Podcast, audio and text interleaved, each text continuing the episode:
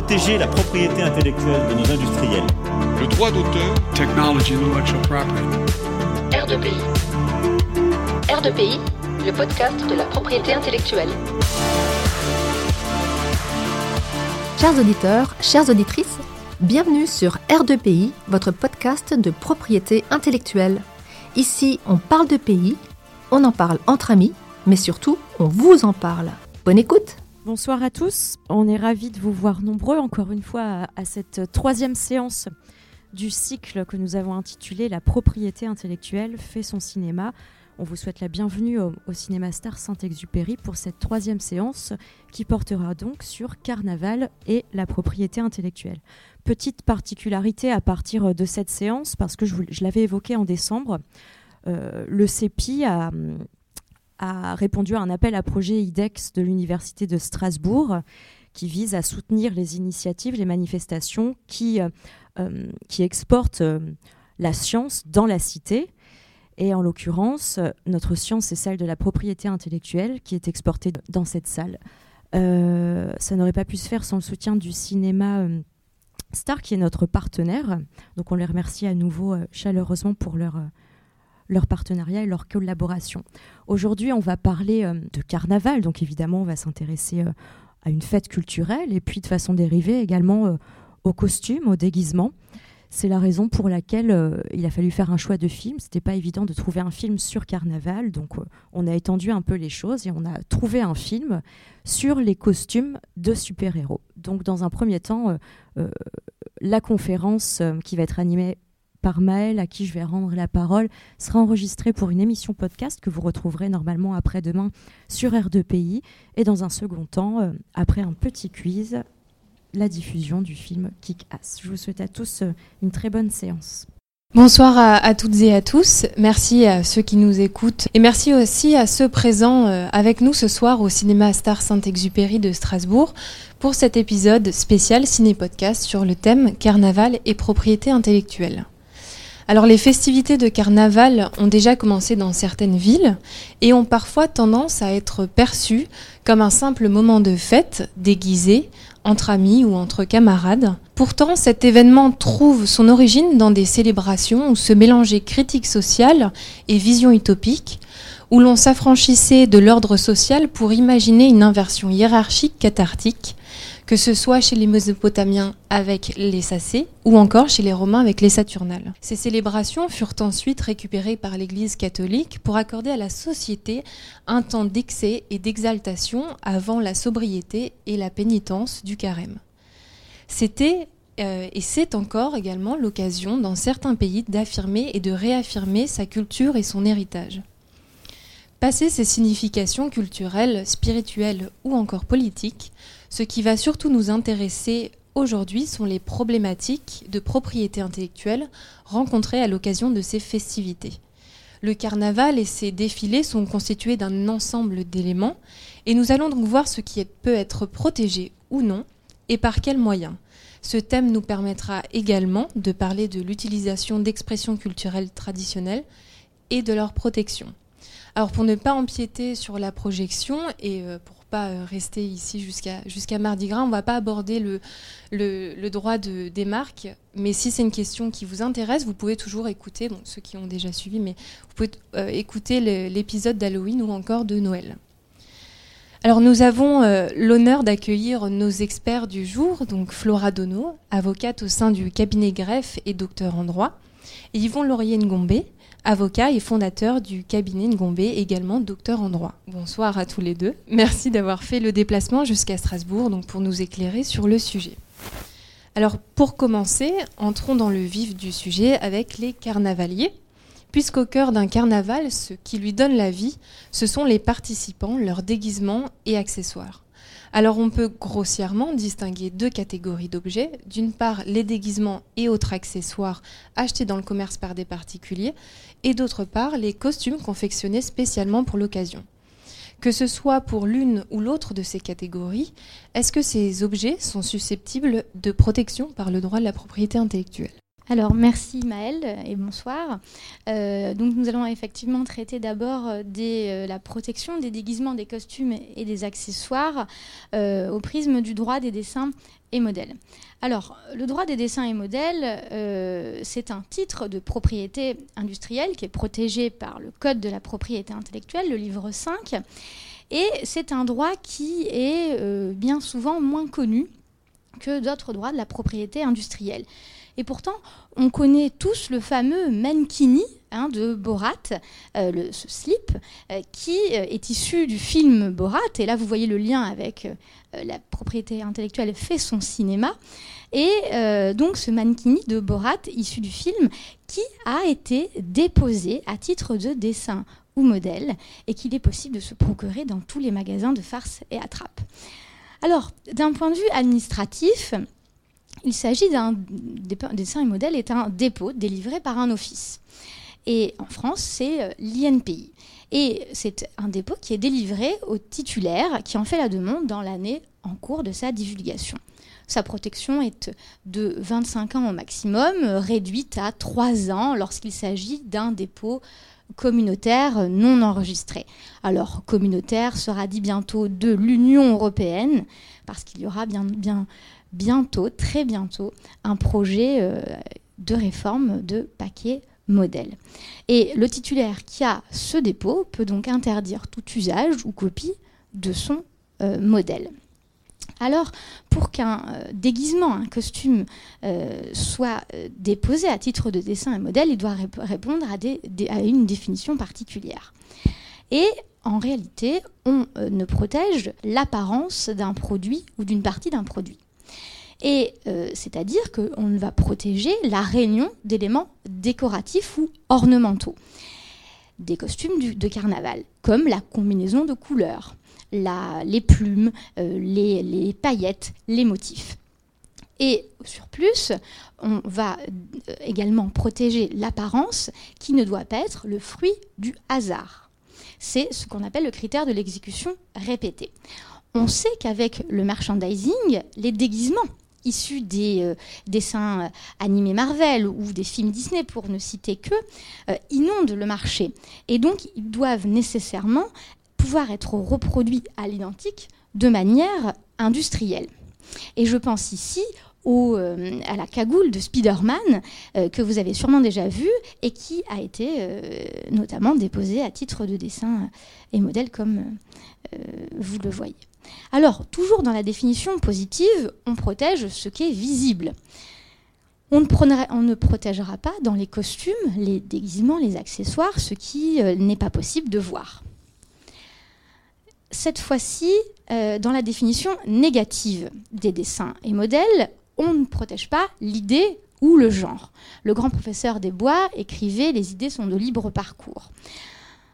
Alors, faire des lunettes euh, en forme d'animaux, de déguisement pour, en forme d'animaux, peut être une simple idée, correspondre à un genre non protégeable. En revanche, une entreprise pourra revendiquer des droits euh, de dessin et modèle sur un modèle de lunettes en forme de coccinelle, de, de licorne ou bien d'abeille, s'il y a une exécution, une réalisation particulière, donnant une impression visuelle différente de ce qu'il préexiste.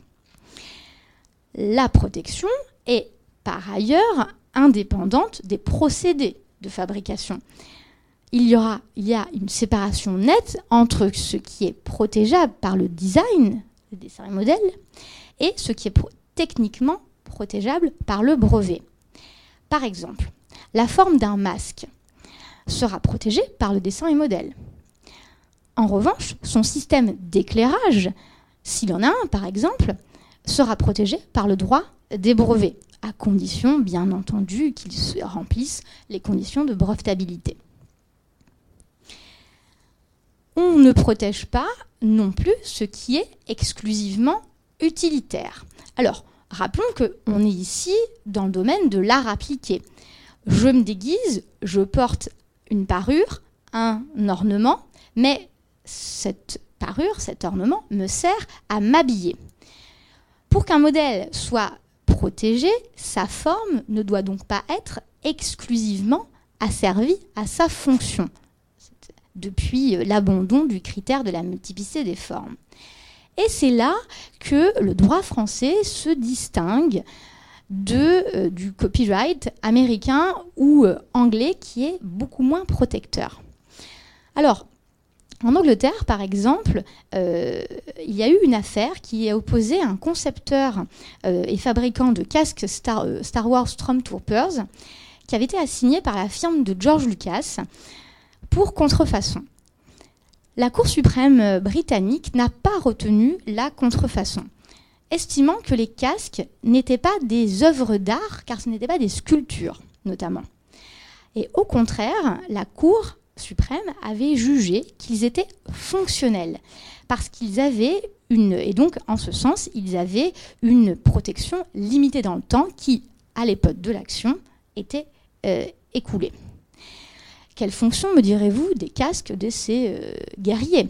Eh bien, euh, en réalité, les magistrats ont estimé qu'ils servaient à communiquer un sentiment de menace et que, en ce sens, eh bien, ils avaient une fonction. Outre-Atlantique, cette fois aux États-Unis, euh, des articles utilitaires euh, ont été protégés par le copyright que lorsque les éléments décoratifs euh, pouvaient être détachés de leur fonction. J'ai en tête une affaire où la franchise Power Rangers avait assigné en contrefaçon un site internet qui proposait des accessoires et déguisements euh, Power Rangers et donc ils avaient, euh, été euh, assignés pour contrefaçon. Les parties ont fini par transiger et le site internet a indemnisé la franchise en lui, en lui versant tout le bénéfice qu'elle avait perçu de la vente de ses déguisements Power Rangers. Il y avait aussi une autre affaire à laquelle je pense. C'était une, une affaire qui concernait la Batmobile, donc la voiture de Batman. Et le juge américain avait protégé ses roues, euh, son capot et ses euh, ailerons parce qu'ils estimaient que c'était séparé de la, euh, voiture. Et le raisonnement est identique avec la voiture de Batman et le costume de Batman. Hein, parce que le costume de Batman peut également être protégé par les dessins et modèles dans la mesure où vous avez euh, le visuel hein, euh, sur la poitrine, vous avez la forme des gants, vous avez la forme de la cagoule ou encore euh, la cape assez particulière. Voilà la définition d'un essai un modèle. Mais lorsqu'il remplit sa définition, encore faut-il qu'il remplisse des conditions. Alors la première condition, il n'y en a que deux, ne vous inquiétez pas, la première condition, c'est la condition de nouveauté le dessin à modèle doit être euh, nouveau, c'est-à-dire qu'aucun dessin ou modèle identique ou qui diffère par de simples détails insignifiants ne doit avoir été divulgué antérieurement. Alors la nouveauté est plus ou moins relative. Pour ce qui nous intéresse, le costume de carnaval peuvent être l'expression du folklore, comme le développera euh, Yvon. Et donc cela appartient forcément au domaine public, au patrimoine commun les traditions, justement. Dans ce cas, pour, que, euh, que ce soit protégeable, il faut qu'il y ait une réinterprétation du domaine public. Par exemple, dans le déguisement d'une bavaroise, vous avez la jupe, vous avez les bretelles, vous avez le tablier. Eh bien, il faudra analyser précisément, globalement, ces éléments pour voir s'ils ont été stylisés. Autre exemple, vous avez si vous avez donc un déguisement qui est une réinterprétation de ce qui existe dans la nature. Je prends l'exemple d'un euh, déguisement de lapin. Eh bien, son créateur pourra revendiquer le modèle que si le lapin n'est pas trop réaliste. Il ne peut pas sinon euh, invoquer un quelconque monopole. J'ai trouvé également euh, un certain nombre de dépôts européens euh, en forme de, masques, en forme de, têtes de zèbre, de vache ou encore de cheval et de poussin. Certains me semblent euh, valables parce qu'il y a une réelle stylisation avec des lignes géométriques particulières, des postures des animaux qui ne se retrouvent pas dans la nature, des postures un petit peu humoristiques. Mais d'autres, je vous l'avoue, m'ont semblé presque nul au sens juridique du terme. Euh, je, me suis interrogée en voyant ces, euh, ces modèles. Seconde et dernière condition du dessin et modèle appliqué au carnaval, euh, c'est le, critère du caractère propre ou individuel. C'est-à-dire que le modèle doit produire une impression globale, visuelle, sur l'utilisateur averti, différente des autres dessins ou modèles divulgués antérieurement. Alors en matière de déguisement, euh, le degré de liberté est assez grand. Il n'y a pas en effet d'importantes contraintes techniques, mis à part les normes de sécurité, pour ne pas étouffer sous votre casque. Mais si vous cherchez par exemple des lunettes en forme de cœur, vous constaterez qu'il y en a pléthore. C'est ce que l'on peut appeler la saturation de l'art. Tous les produits se ressemblent, ce qui euh, rendra l'utilisateur averti plus sensible aux différences de détails. C'est pareil pour un costume de pirate. Vous en avez des multitudes. Ils doivent simplement répondre au code euh, de ce qu'on attend d'un pirate.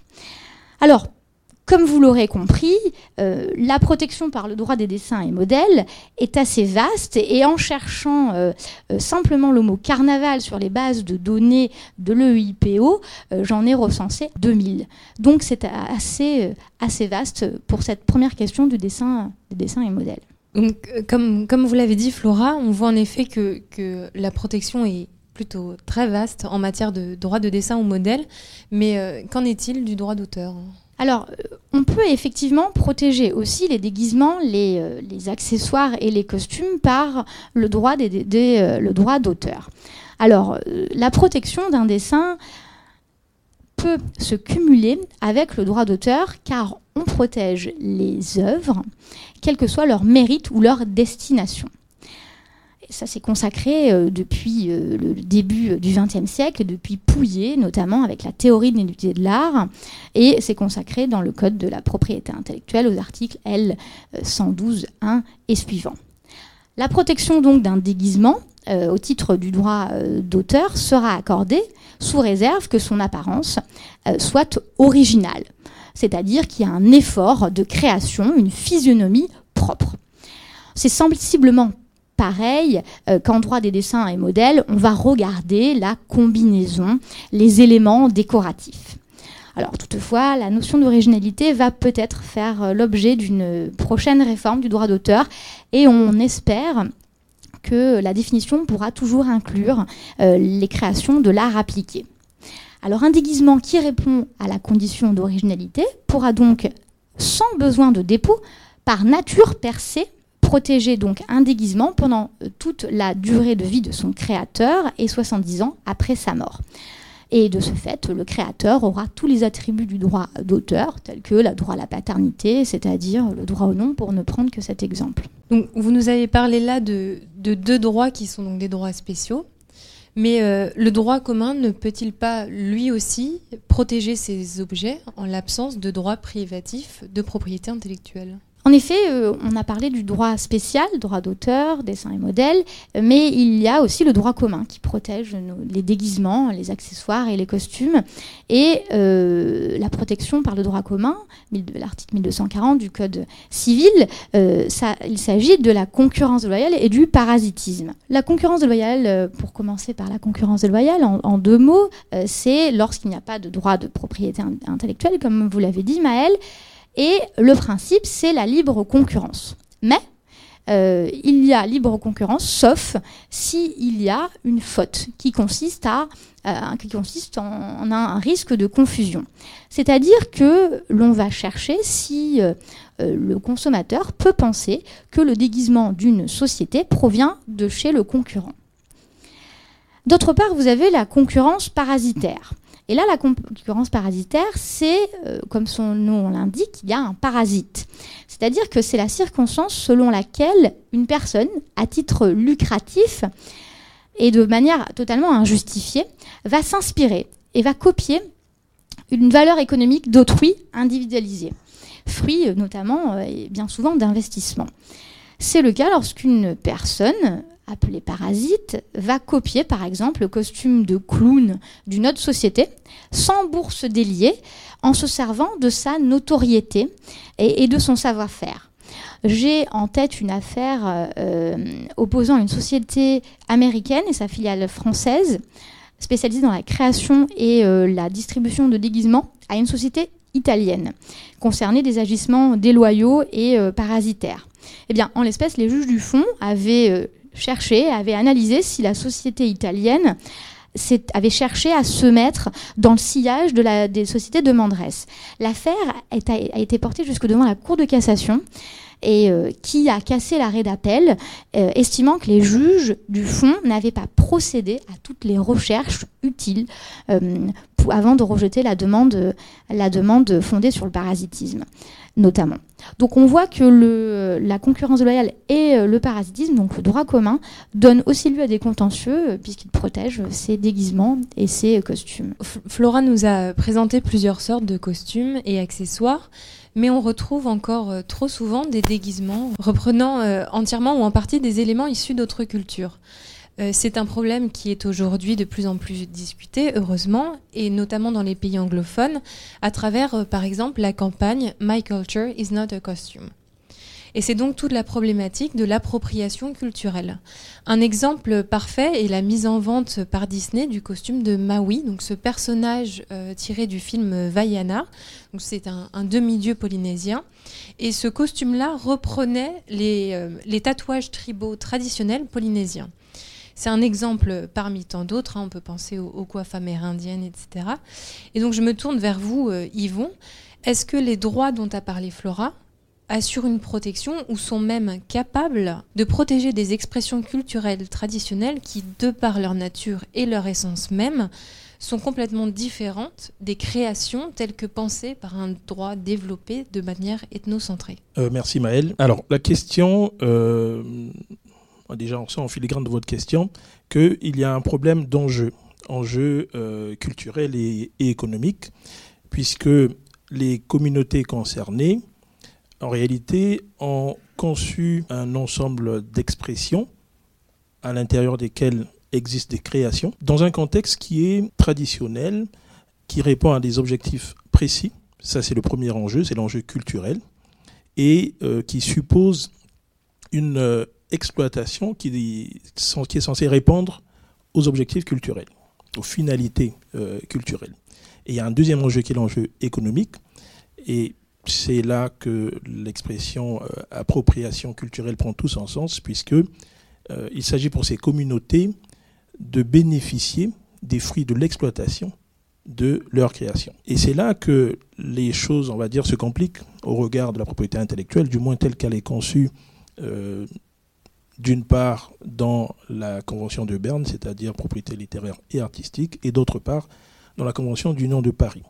On voit bien au regard de ces deux textes internationaux qu'il n'y a pas, quoique, il n'y a pas de place pour les expressions culturelles traditionnelles. Je dis quoique parce que, mais je pourrais y revenir tout à l'heure, parce qu'en réalité, par une périphrase, la Convention de Berne évoque euh, les expressions culturelles traditionnelles qu'à l'époque on appelait encore euh, qu'on appelait encore le folklore. je dis qu'il y a une difficulté parce que si on observe les droits spéciaux euh, évoqués à l'instant, on va bien voir qu'il y a une difficulté. moi, je dirais qu'il y a deux choses. Il y a d'abord une difficulté à faire entrer ces expressions dans la propriété intellectuelle telle qu'elle a été conçue jusqu'ici. Et il y a une deuxième difficulté, c'est que même lorsqu'on arrive à le faire, la finalité de la propriété intellectuelle ne répond pas, enfin, propriété intellectuelle entendue euh, jusqu'à ce jour, ne répond pas aux aspirations de ces communautés. Petite précision, quand je dis communauté, enfin propriété intellectuelle entendue euh, jusqu'à ce jour, c'est parce que désormais, en réalité, ces expressions culturelles traditionnelles font partie de la propriété intellectuelle. C'est simplement une, on va dire, une nouvelle branche qui va inclure les expressions culturelles traditionnelles, les savoirs traditionnels. Alors, si on regarde d'abord le droit d'auteur, on a une première difficulté qui est la difficulté d'identifier l'objet censé être protégé. Pour une raison toute simple, c'est que ces expressions, elles incluent un nombre massif et même fuyant euh, d'expressions. Bien entendu, il y a euh, les chansons, les danses, il n'y a pas de souci, on retrouve la propriété intellectuelle, mais il y a des histoires, des épopées. Et là, ça, peut déjà, en matière de, droit d'auteur, poser la question de savoir si on n'est pas dans le domaine de l'idée et non dans l'expression de l'idée. Donc, une première difficulté. Ensuite, d'après la définition qui est retenue, il s'agit d'objets tangibles et non tangibles. On, y inclut euh, tout ce qui est vannerie, on y inclut aussi des techniques. On n'est plus dans le, droit d'auteur. Première difficulté. Deuxième difficulté, c'est l'obstacle de l'originalité. Obstacle surmontable. Si on prend la définition de l'originalité telle que elle a été évoquée, certes rapidement, mais de manière compréhensible, en réalité, on va voir que parmi ces expressions, certaines portent si on, retient la définition, enfin l'acception française qui est subjective, on va bien sentir qu'il y a une empreinte qui, est sans doute propre à son auteur. Et si on retient une, acception subjective, enfin objective, pardon, on verra également que euh, certaines de ces expressions sont sans doute originales. Mais viendra ensuite une autre difficulté. L'originalité, normalement, elle est associée à un auteur. Et c'est là que va se poser la difficulté en termes de droit d'auteur. Donc il, il sera difficile de désigner le titulaire. En réalité, ça reste surmontable. L'auteur peut être un auteur individualisé, unique, mais il peut bien s'agir de plusieurs auteurs. On pourrait très bien considérer qu'on est en face d'une œuvre dérivée. Il y a un premier membre de la communauté qui a créé, et puis ainsi de suite. la création euh, s'est développée et de proche en proche, on aboutit à ce que tout le monde a, retenu. Mais là encore, on va rencontrer une nouvelle difficulté. Le droit d'auteur, désormais, c'est universel, prévoit une protection temporaire. Donc vient la question du domaine public. Et donc finalement, la plus grande difficulté, difficulté de mon point de vue, c'est que si on applique les règles du droit d'auteur, ben on sera finalement en face de création du domaine public. Alors certains, euh, certains États ont trouvé une solution en instaurant un domaine public payant. Il n'y a plus de droit exclusif, mais on maintient un droit à rémunération. Un droit à rémunération qui profite soit à la communauté concernée directement, soit à l'État dont est issue euh, la communauté. En tout état de cause, on voit bien que le droit d'auteur semble inadapté. Si on regarde du côté des dessins et modèles, souvent ce sont des créations, qu'il s'agisse de costumes, euh, de masques, hein, pour parler donc de, déguisement, bah, souvent ce sont euh, des objets qui ont un caractère propre. Se posera cependant la question de la nouveauté, puisque souvent ils sont déjà connus. Encore que, il puisse arriver que ce ne soit pas nouveau. Supposons que un masque d'une communauté ne soit pas utilisé en dehors de, des usages euh, traditionnels, en, dehors des, euh, des, cérémonies rituelles. Et que finalement, euh, il ne soit divulgué qu'aujourd'hui. La condition de nouveauté serait remplie. Arrivera une autre difficulté. Ces, ces communautés entendent protéger leurs expressions de manière perpétuelle. Et là, le droit des dessins et modèles va s'avérer inadapté puisque selon les pays, c'est une protection maximale de 15 ans ou de 25 ans. Ça ne répond pas aux besoins euh, de protection perpétuelle. Voilà ce que je peux dire pour l'instant. Euh, et, du coup, euh, est-ce qu'il existe d'autres outils qui puissent assurer une protection satisfaisante des expressions culturelles traditionnelles?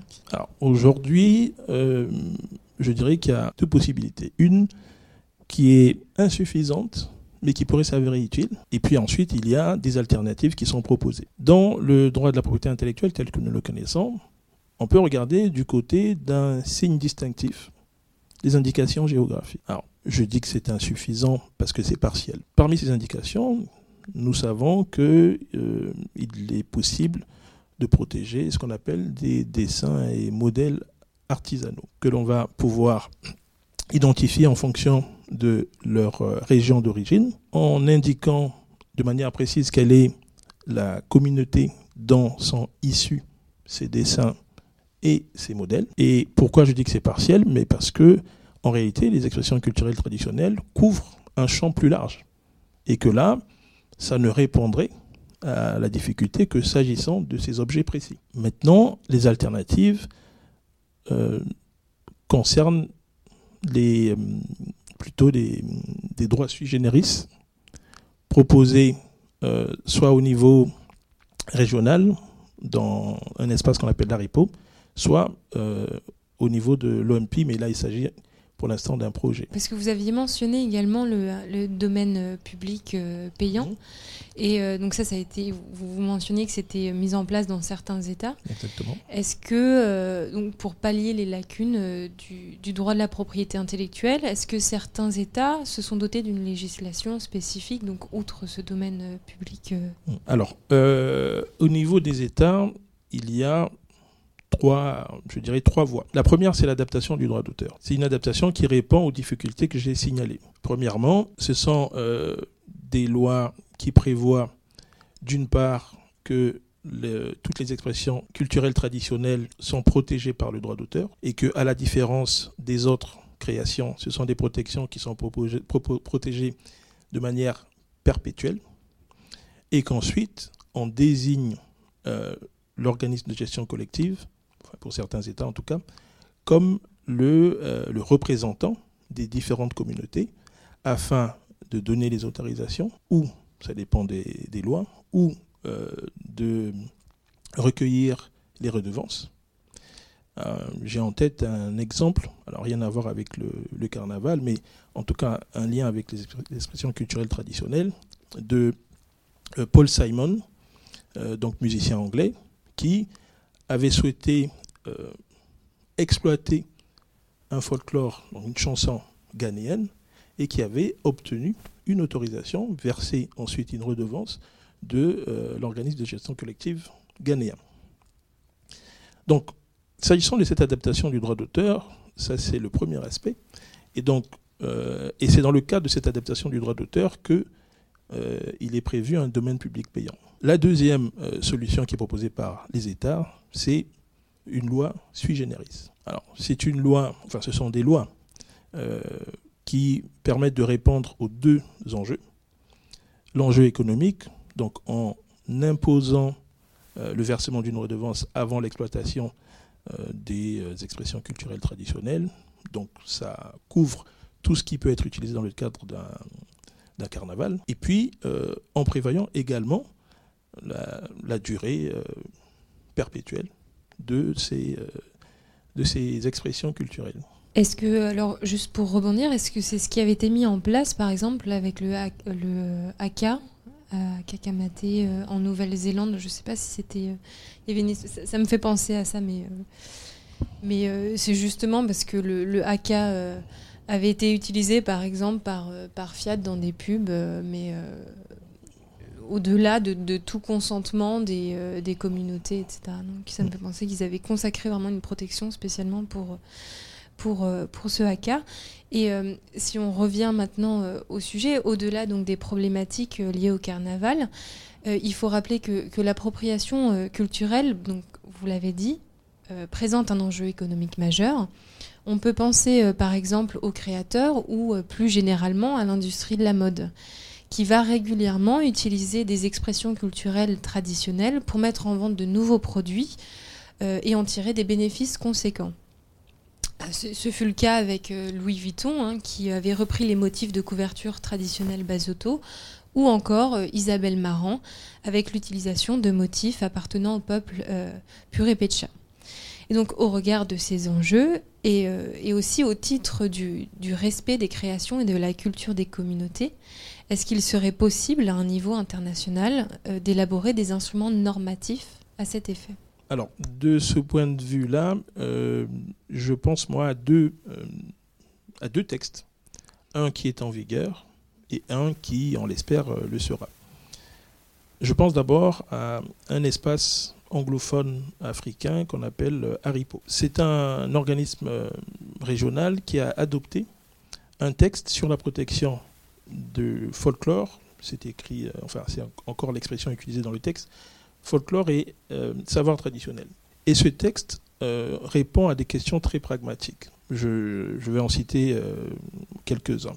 Un, il va couvrir l'ensemble euh, des expressions concernées. Il, essaie de définir de manière précise ce qu'on entend par expression culturelle traditionnelle, donc à savoir un ensemble euh, de créations, euh, de, de savoir et de, rituels transmis de génération en génération. Finalement, le- l'important, c'est la transmission. Et euh, pourquoi je dis qu'il répond à des questions pragmatiques? C'est parce que il prévoit comment résoudre ce qu'on appelle la question de la titularité transfrontière. Les Incas ne se trouvent pas que dans un pays euh, d'Amérique latine. Si je protège le folklore inca, comment vont se pas- passer les choses lorsque euh, une entreprise euh, du secteur de la mode va souhaiter exploiter un folklore inca? À qui s'adresse-t-elle?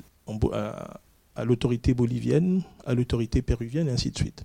Et donc cet, euh, cet instrument régional, certes, mais qui concerne plusieurs pays, répond à moitié à cette problématique précise.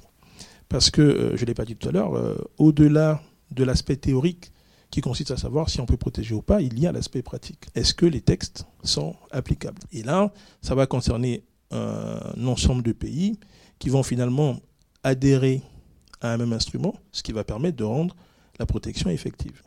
Ça, c'est le, euh, le premier texte auquel je pense.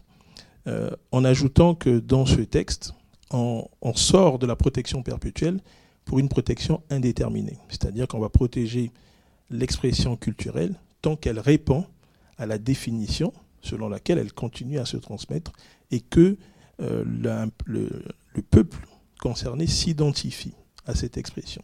Si le peuple cesse de, de s'identifier à cette expression, la protection perd tout intérêt. Le deuxième texte, c'est l'instrument de, l'OMP sur la question, euh, qui est en cours et qui répond aussi à, à tout cela. Sur l'aspect purement culturel, il est prévu de sanctionner des exploitations qui sortent du cadre traditionnel prévu. Ce qui veut dire que si euh, vous avez un costume qui est réservé à des cérémonies euh, religieuses, par exemple, toute exploitation hors de ce contexte sera sanctionnée. En revanche, toutes les expressions destinées à être divulguées et commercialisées le, seront, à condition que la communauté concernée puisse percevoir euh, les fruits de l'exploitation. Ça, c'est le texte de l'OMPI. Pour moi, il, il va y avoir quand même une difficulté. C'est que le texte va prévoir donc des règles matérielles, et ces règles matérielles auront un intérêt si plusieurs États adhèrent à- au texte. Autrement, on va retomber dans une autre difficulté qui, euh, qui rejoint ce que je viens de dire concernant l'efficacité c'est qu'il va falloir appliquer le droit international privé. Et, là, il y aura une difficulté pour les États concernés, puisque ce, euh, ce qui est attendu, c'est la lutte contre l'appropriation culturelle. Une communauté inca ne voudra pas que tel ou tel motif soit exploité hors de, euh, du territoire. Si les États-Unis, par exemple, comme cela risque d'être le cas, ne ratifient pas l'instrument de l'OMPI, cela signifie que pour euh, savoir si une exploitation illicite sur les territoires américains va donner lieu à sanction, va, ça dépendra de la règle de droit international privé qu'on va appliquer. Si on applique la loi du pays où la protection est réclamée, ben, forcément, les États-Unis ne prévoyant pas de protection, la- le, le texte, on va dire, euh, restera lettre morte. La seule solution, c'est l'application de la loi du pays d'origine.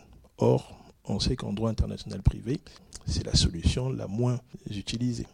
Et donc ce, texte, il est, euh, il est donc en- à l'état d'élaboration et, et à- Il est, il est à l'état d'élaboration. Euh, il y a un vote qui a eu lieu là en 2022.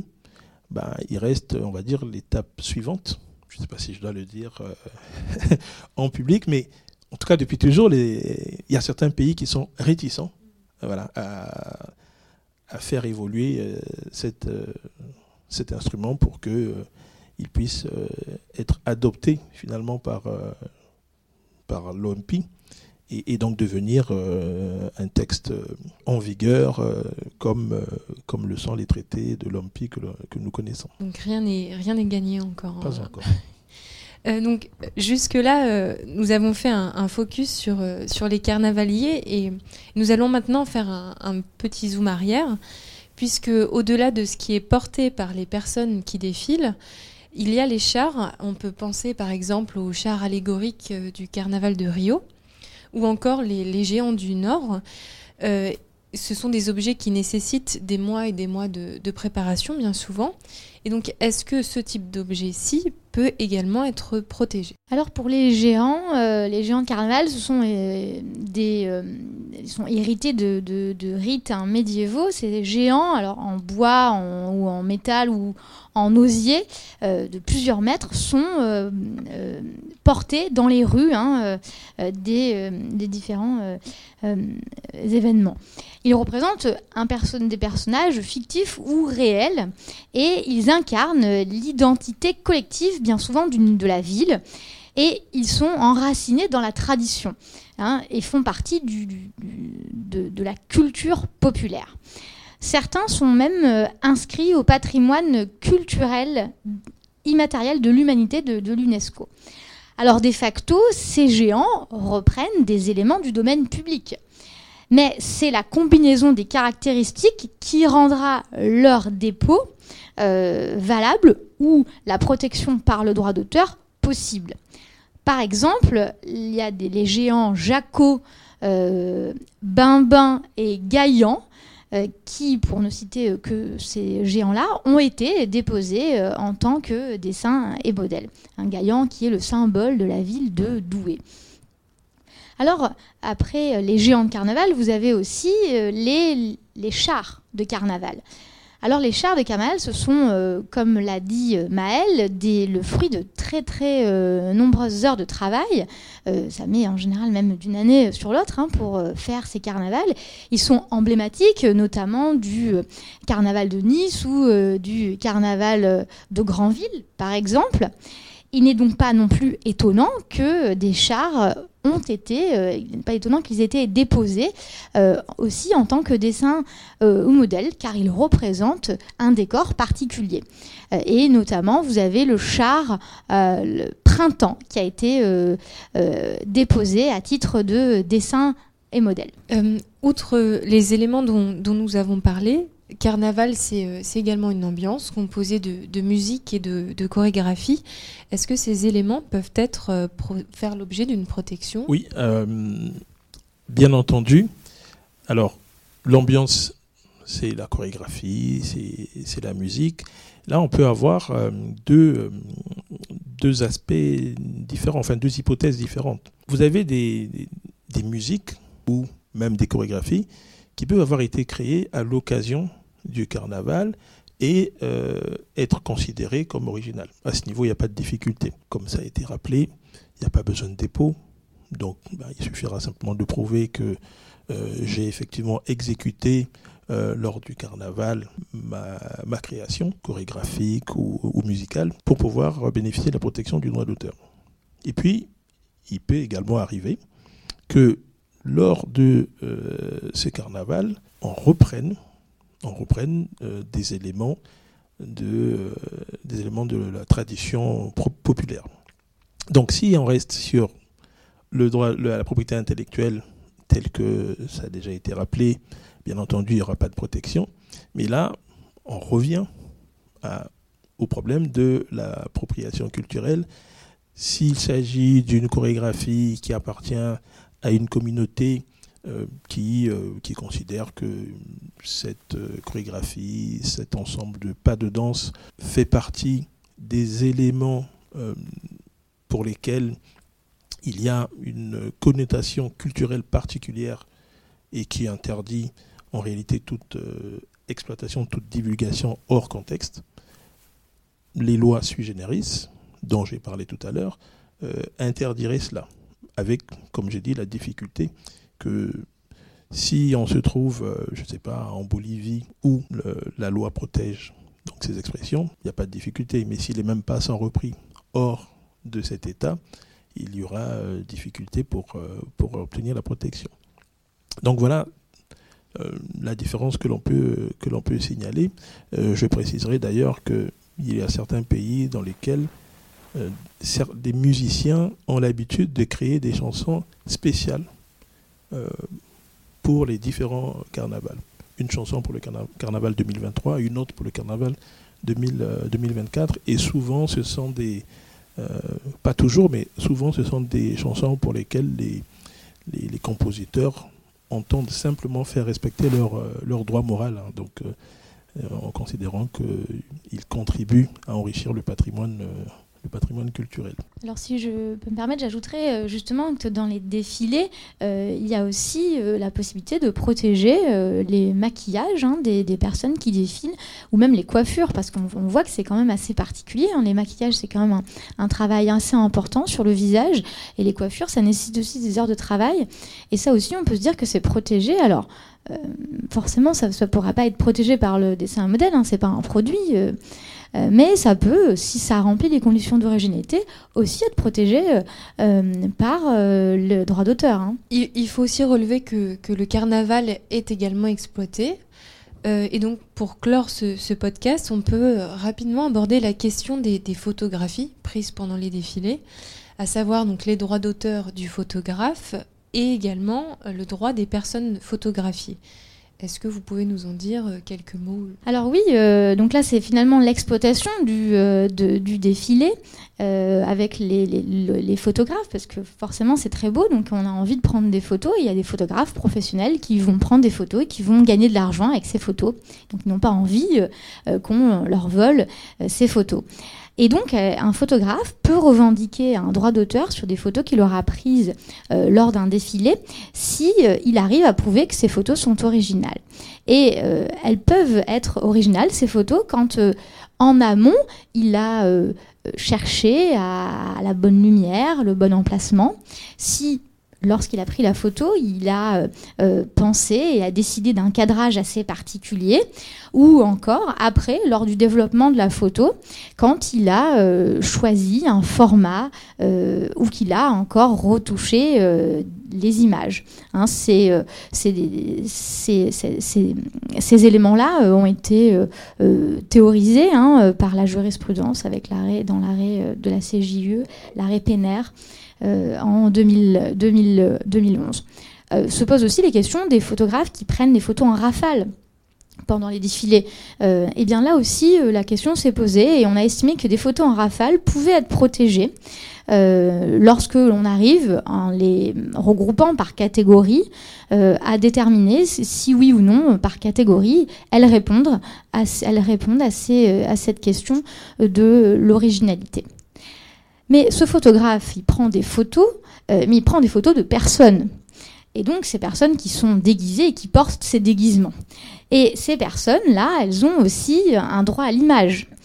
Et euh, c'est le droit fondamental hein, euh, que l'on connaît, intimement lié au respect euh, du droit à la vie privée, euh, principe vraiment extrêmement essentiel de notre droit. Et bien souvent, il faut faire un équilibre entre ce droit à l'image de ces personnes qui sont prises en photo et la liberté d'expression et l'intérêt général. Et un reportage, vous le comprendrez aisément, sur le carnaval de Rio ou sur le carnaval de Venise, c'est certain que l'on ne va pas demander euh, l'autorisation de filmer ou de photographier à, toutes les personnes. hein. C'est matériellement euh, impossible. Et en tout dernier lieu, vous avez le droit du créateur du costume porté par la personne prise en photo par le photographe. Et là, bah, ça, c'est ce qu'on a vu au début. Et j'ai envie de dire qu'avec ça, la boucle est bouclée. Merci. Euh, Est-ce que vous voulez rajouter quelque chose, euh, Yvon Oh non, plutôt- juste dans, vraiment dans le, dans le prolongement, hein, puisque le créateur du, du costume, ben, en, en tant qu'auteur, c'est lui qui a le droit de reproduction, le droit de communication au public. Donc effectivement, euh, je ne reproduis pas sans son autorisation et je ne vais pas diffuser euh, sur Internet sans son autorisation. Merci. Euh, merci à tous les deux. Je ne sais pas si on a le temps pour des questions ou si même il y a des questions. Bonsoir. Euh, oui, ma question c'est sur les masques vénitiens. Est-ce que euh, ces masques, donc sans la peinture ni rien, ces masques vraiment vierges sont protégeables en tant que tels comme ça Euh, Ou est-ce que c'est, ce sont des, éléments qui relèveraient plutôt du domaine public? Je m'aventure euh, à répondre à cette question. Alors là, euh, tout dépend de la façon dont le masque est, fait. Hein. S'il y a une, réinterprétation d'un masque qui existe depuis euh, un certain nombre d'années, forcément, bah, dans ce cas, euh, il, sera, il pourra être protégé. Maintenant, si c'est tel quel, qu'il existe depuis, depuis, depuis toujours, hein, depuis que le carnaval existe, il ne sera pas protégé. Et ça, c'est véritablement la question de, la des traditions hein, que Yvon a, avait également. D'autres questions? Merci pour Bonjour, euh, merci beaucoup pour ces interventions. Moi, j'avais une question par rapport au carnaval, justement, euh, puisque pour les savoirs traditionnels, on a parlé de la titularité possible des, de ces savoirs par des communautés via des, des, organismes de gestion collective. Et pour les carnavals, on parle souvent des carnavals des villes. On parle de Venise, on parle de Rio, de Deauville, etc. Est-ce que ça pourrait être une solution d'attribuer finalement le, ce patrimoine immatériel directement à la personne morale publique que serait la ville Alors, je vais essayer d'y répondre. Il y a plusieurs possibilités qui vont dépendre en fait des pays. Et c'est vrai que pour les, pays que vous, évoquez, euh, le carnaval a un lien direct avec la ville. On peut tout à fait imaginer que ce soit la ville qui ait des droits sur l'ensemble des expressions qui, seraient utilisées euh, au cours du carnaval. Mais, n'oubliez pas qu'en Europe, ce n'est pas la solution qui a été retenue. Quoique en, Italie, il existe un, code de la protection du patrimoine qui interdit la reproduction de certaines œuvres considérées comme euh, représentatives du patrimoine national sans autorisation. Et si vous avez lu la presse, euh, il y a une affaire euh, qui oppose justement Jean-Paul Gaultier au ministère de la Culture euh, d'Italie. Donc voilà, ça peut être effectivement une solution. Et lorsque je vous parlais des, communautés qui, seraient, qui sont considérées comme euh, titulaires des droits, en fait, ça dépend des pays. Il y a des pays dans lesquels on, on essaie d'être précis. On retrouve la communauté et on considère que c'est elle qui est titulaire. Et puis il y a des pays dans lesquels on se dit, cette communauté fait partie de l'une de, des communautés euh, nationales, donc, on va considérer que l'État a le droit de donner des autorisations et de percevoir des redevances. Une question ou peut-être une remarque euh, aux intervenants qui va dans la lignée de la question précédente, qui s'en éloigne peut-être un peu, et une réaction surtout euh, au regard de ce que Flora évoquait quand elle parlait des défilés et des chars, lorsqu'elle parlait euh, également du coût que représentait la conception de ces chars, mais peut-être aussi du coût qu'implique l'organisation des événements de carnaval pour les villes ou pour des personnes privées qui organisent euh, ces, processions en quelque sorte. Euh, et puis vous parliez, vous parliez du droit, vous parlez du droit à l'image, euh, de la prise photographique des défilés, des costumes. Et moi, ça m'a, ça m'a évoqué quelque chose qu'on, traitera bientôt avec les étudiants de master dans le cours de parapropriété intellectuelle, qu'on a déjà un peu évoqué. Est-ce que au fond, la personne qui organise ce spectacle de carnaval, ce spectacle vivant, ne pourrait pas prétendre à, ce qu'on appellerait un, droit voisin des organisateurs de spectacles, de telle façon, de, la même manière qu'on a reconnu, euh, euh, il y a un certain nombre d'années déjà, euh, un droit à l'organisateur de spectacles et de manifestations sportives. Qu'est-ce que vous en pensez? Est-ce qu'éventuellement, il serait juste, opportun de leur accorder ce droit? Ou est-ce qu'on peut se contenter des mécanismes qui existent déjà? Ah oui, alors euh, je suis entièrement d'accord. Euh, ça pourrait être très pertinent de créer en fait un, euh, quelque chose, un régime idoine et particulier pour ces organisateurs qui investissent des sommes folles et qui viendraient finalement un droit qui viendrait se superposer à, tous les droits qu'on a, on a vus. alors vous allez me dire, on va savoir un sorte de millefeuille législatif. Oui, c'est vrai, mais en même temps, euh, c'est comme ça en droit et on s'en sort toujours très bien. Et euh, de, la superposition des droits. Euh, et ça serait, à mon sens, assez pertinent. Je ne sais pas ce qu'en pense Yvon, peut-être n'est-il pas d'accord, mais. Bah, je partage entièrement cet avis. Moi, j'irai même plus loin. Je ferai un rapprochement, quoi que ce soit complètement différent je ferai un rapprochement avec même des producteurs de bases de données. C'est-à-dire que pour moi, il y aurait... Je vais, expliquer. je vais expliquer. Voilà. Donc, dans quel sens? Il y a deux choses. Il y a, il y a la création et l'investissement. dans, votre, dans, ce que vous avez, dans, votre proposition, c'est l'investissement. On va protéger celui qui a investi pour organiser le festival. Mais si en organisant le festival, en, en agençant euh, les différents éléments du festival, je fais œuvre créatrice, pour moi, il y aurait à la fois ce nouveau droit voisin que vous proposez et, et du droit d'auteur. C'est en cela que j'ai fait un, un, parallèle. Oui, mais il y a, la, il y a le la parasitisme et la concurrence déloyale alors déjà là-dessus qui, qui, qui, pourrait venir pourrait... protéger les investissements. C'est vrai, mais euh, le, alors vous, vous voyez, vous, si, alors ça dépend. Ça, si vous voyez un droit voisin, un droit voisin de, euh, un droit voisin artistique, oui, à ce moment effectivement, euh, je me rangerai de votre point de, votre point de vue, mais dans, de la, question telle que je l'ai entendue, il s'agissait de, de l'investissement. Je, suis ravie que vous, vous évoquiez le critère de l'investissement, puisqu'il y a des personnes qui consacrent des thèses de doctorat justement pour essayer de prouver que la propriété littéraire et artistique vise à rentabiliser les investissements, notamment artistiques.